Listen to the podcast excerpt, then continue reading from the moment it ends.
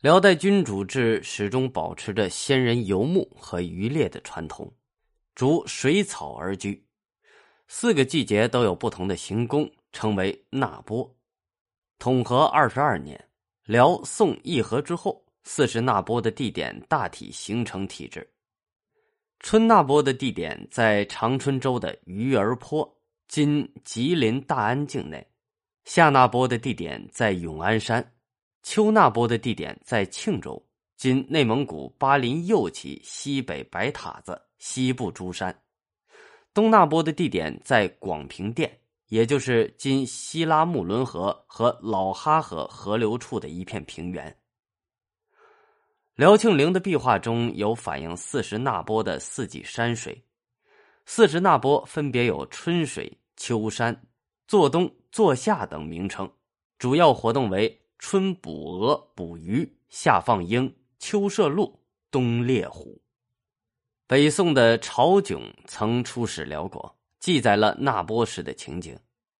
春天在长坡这个地方，坡里野鹅、野鸭非常多。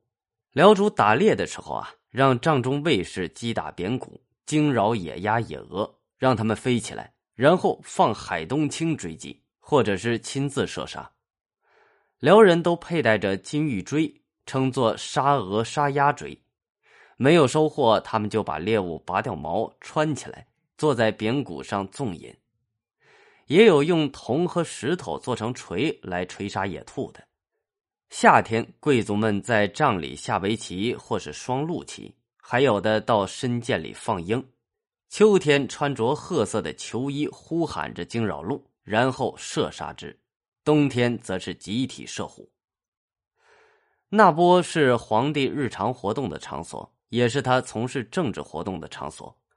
那波之时，大部分贵族和高级官员都随从前往。冬夏那波还要召开北南陈辽会议，商讨军国大事，决定朝廷之中的高级官员的任免。而长时间的安逸生活似乎减弱了契丹民族的斗志和战斗力。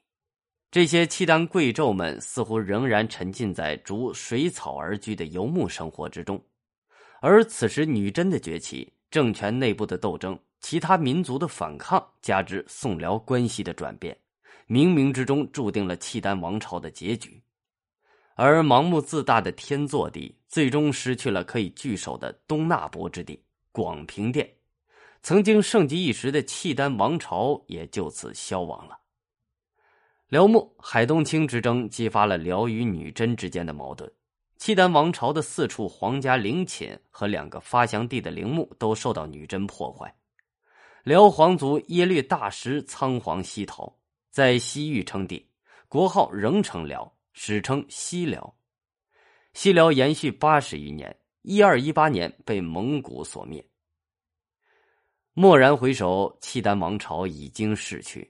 我们只能从他留下的残砖碎瓦和几本薄薄的书册之中寻觅他的踪影，感受契丹王朝的存在，叹息契丹文化的魅力。